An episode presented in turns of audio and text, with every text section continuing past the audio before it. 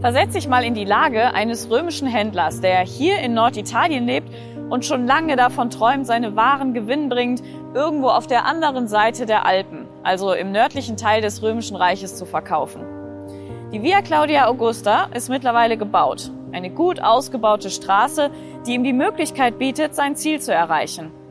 Aber obwohl der Weg klar vor ihm liegt, zögert er.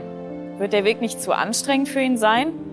Lohnt es sich wirklich, diese ganzen Strapazen auf sich zu nehmen? Eins ist auf jeden Fall klar, es gibt nur diesen einzigen Weg, diese einzige Verbindung zwischen Nord und Süd. Und da sind wir jetzt auf unserem Weg über die römische Straße in der Bibel. Gott hat dafür gesorgt, dass der Weg zu ihm frei und begehbar ist.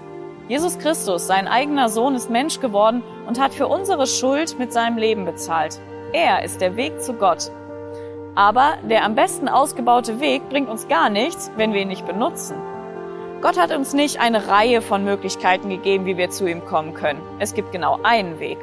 Und in der Bibel steht auch, wie wir ihn benutzen können.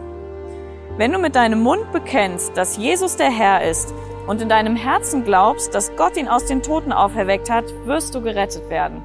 Das klingt einfacher als gedacht, oder? Und trotzdem ist es manchmal so schwer und wir zögern. Denn dieser erste Schritt würde bedeuten, dass ich erstmal akzeptiere, dass ich Gottes Rettung überhaupt nötig habe, weil meine ganzen eigenen Anstrengungen zu Gott zu kommen nichts bringen.